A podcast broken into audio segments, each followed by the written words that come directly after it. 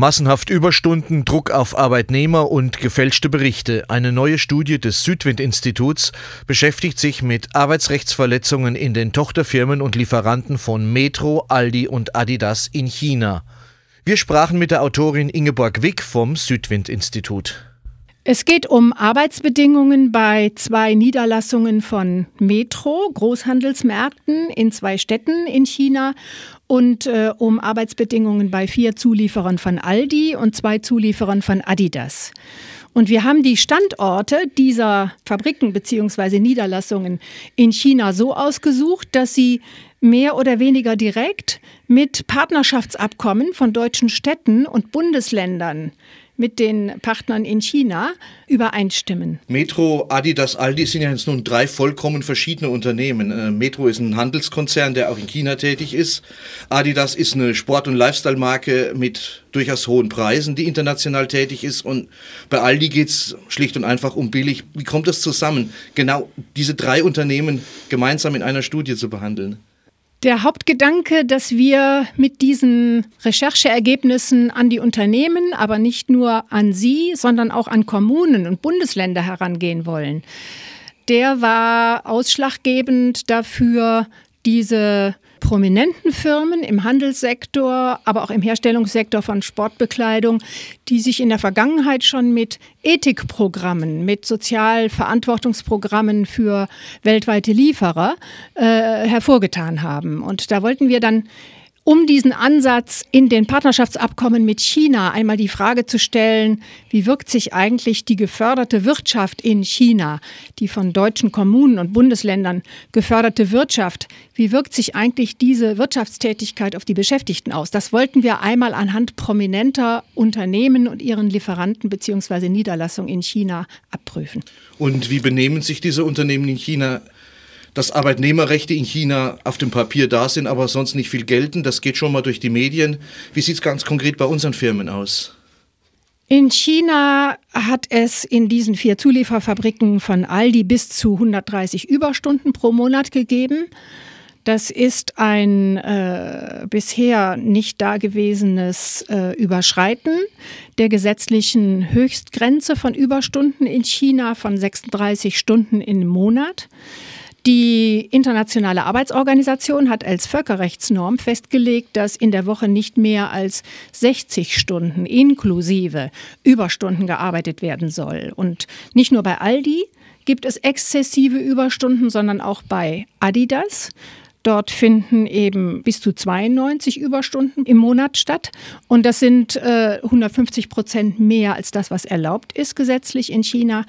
Also das sind schon sehr krasse Arbeitsrechtsverletzungen, die so begründet werden müssen, dass die Löhne eben nicht ausreichen und deshalb die Beschäftigten selbst auch ein Interesse an sehr vielen Überstunden haben damit sie eben über die Runden kommen und auch ihren Familien noch etwas äh, zusenden können. Also die Unternehmen nützen nicht nur die lasche Gesetzgebung vor Ort aus, sie gehen auch noch weit darüber hinaus. Diese Arbeitsrechtsverletzungen sind in den vergangenen Jahren immer wieder dokumentiert worden. Äh, Adidas hat ja schon seit 1999 einen öffentlich verabschiedeten Verhaltenskodex für die Einhaltung von Sozialstandards in globalen Lieferketten. Auch Metro hat in den letzten Jahren ein solches Programm äh, entwickelt und Aldi in den letzten drei Jahren auch. Also mit mehr oder weniger großem zeitlichen Abstand haben sich alle drei Unternehmen so festgelegt und wir können aber nur darauf hinweisen, dass diese Programme oft nur äh, Lippenbekenntnisse sind. Also international tätige Unternehmen sagen, dass sie ihren Lieferanten, ihren Partnern auf die Finger gucken. Wie sieht es denn in Wirklichkeit aus? Sind das nur Lippenbekenntnisse oder kann man da wirklich was drauf geben? Die Rechercheergebnisse der letzten Jahre zeigen, dass der großen Mehrheit der Beschäftigten diese Programme nicht oder kaum zugutekommen. Diese Programme dienen eher der Selbstdarstellung der Unternehmen in den großen Konsummärkten. Die Unternehmen haben auf der Kette der Wertschöpfung global oder der Lieferungen global den hauptsächlichen ökonomischen Einfluss auf die Gestaltung von Arbeitsbedingungen entlang dieser Ketten. Und sie nehmen diesen Einfluss nicht wahr oder sie haben andere Interessen, sie senken die Standards, weil es dann eben geringere Kosten gibt im globalen Wettbewerb.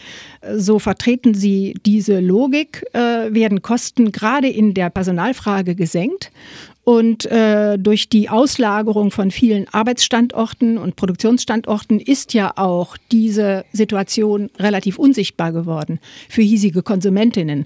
Und erst in den letzten Jahren wurden die Unternehmen verstärkt damit auch konfrontiert, was sie für Lieferbedingungen in den großen Zuliefererländern wie zum Beispiel China auch haben und mitverantworten. Sie haben die Firmen mit ihren Untersuchungsergebnissen konfrontiert. Was sagen die Firmen denn dazu?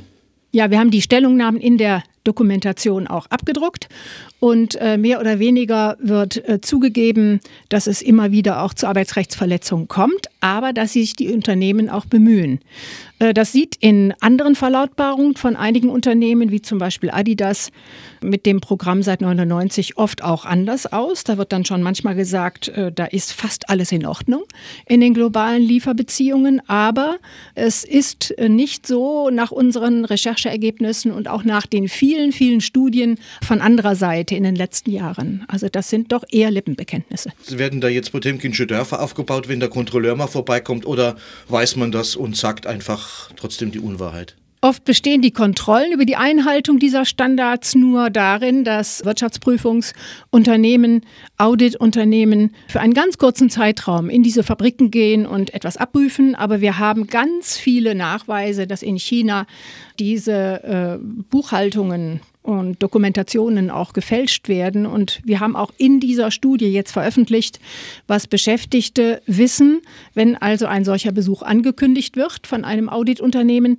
Da gibt es dann Strafen für diejenigen, die nicht gut antworten und kleine Belohnungen für diejenigen Beschäftigten, die gut antworten.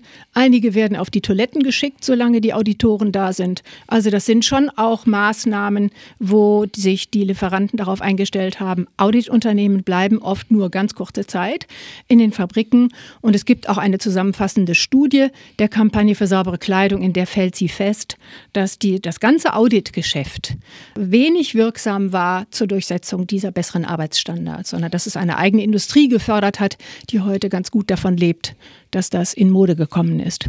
Jetzt könnten wir natürlich sagen, uns geht's gut, was soll uns China interessieren?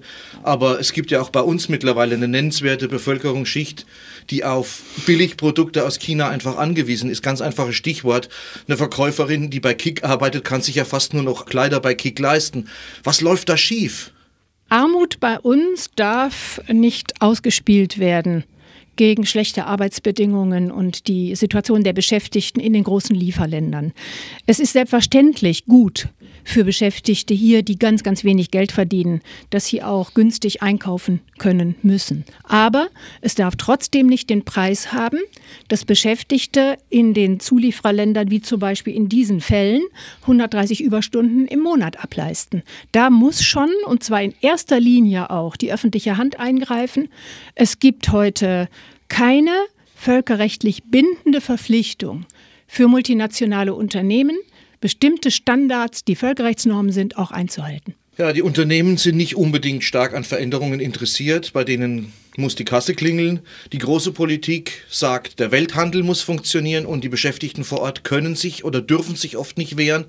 Wo sollen wir denn ansetzen? Wo, wie können wir diese Situation konkret aus unserer Sicht auch verändern? Wir können durch öffentliche Aktionen Regierungen auffordern, sich an die Völkerrechtsnormen wie zum Beispiel die Menschenrechtscharta oder auch die Konventionen der Internationalen Arbeitsorganisation und andere Verpflichtungen im Völkerrecht, die noch verschärft werden müssen. Da können wir uns in solchen öffentlichen Aktionen an Regierungen und an die Staatengemeinschaft wenden und mehr Druck darauf entfalten, dass hier eine Lücke im Völkerrecht geschlossen werden muss.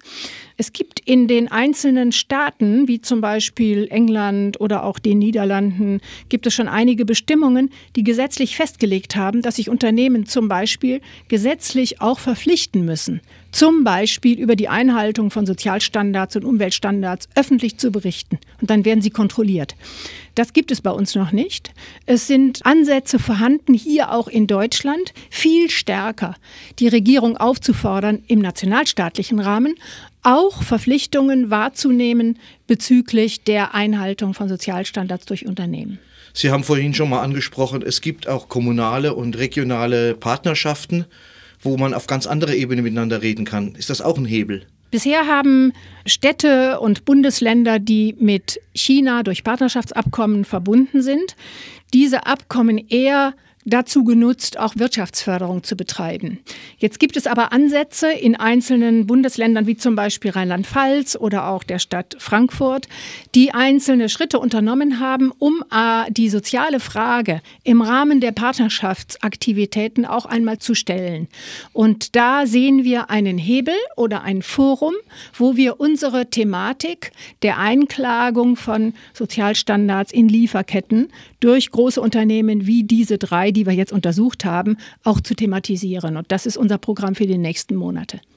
Die Studie gibt es als gedruckte Broschüre. Die Studie gibt es im Internet zum Download. Wie komme ich dran? Ja, es gibt einen freien Download über die äh, Homepage von Südwind www.südwind-institut.de und sie ist erhältlich für 5 Euro auch im Südwindbüro oder auch äh, ab 10 Exemplaren für 3 Euro. Kann man dort bestellen? Kann man dort bestellen. Die Adressen werden wir am Ende nochmal alle durchgeben. Werden wir in ein paar Monaten erfahren, welche Kreise die Aktion gezogen hat, ob was dabei rausgekommen ist? Gerne. Komme ich gerne nochmal zu einem Interview. Ja, da freuen wir uns drauf. Ich wünsche Ihnen jetzt erstmal viel Erfolg und dass das noch weite Kreise zieht. Wer die Studie haben will, wie gesagt, gleich gibt es nochmal die Ergebnisse. Ich danke Ihnen. Ja, danke auch. Trotz Ethikprogrammen und großer Versprechungen, Arbeitsrechtsverletzungen sind gang und gäbe bei den chinesischen Partnern von Metro, Aldi und Adidas. Ingeborg Wick vom Südwind-Institut fordert Länder und Kommunen auf, sich in ihren Partnerschaftsbeziehungen nicht nur um Wirtschaftsförderung, sondern auch um die Rechte der Arbeitnehmer zu kümmern. Die Studie gibt es gedruckt und zum Download beim Südwind-Institut unter www.südwind-institut.de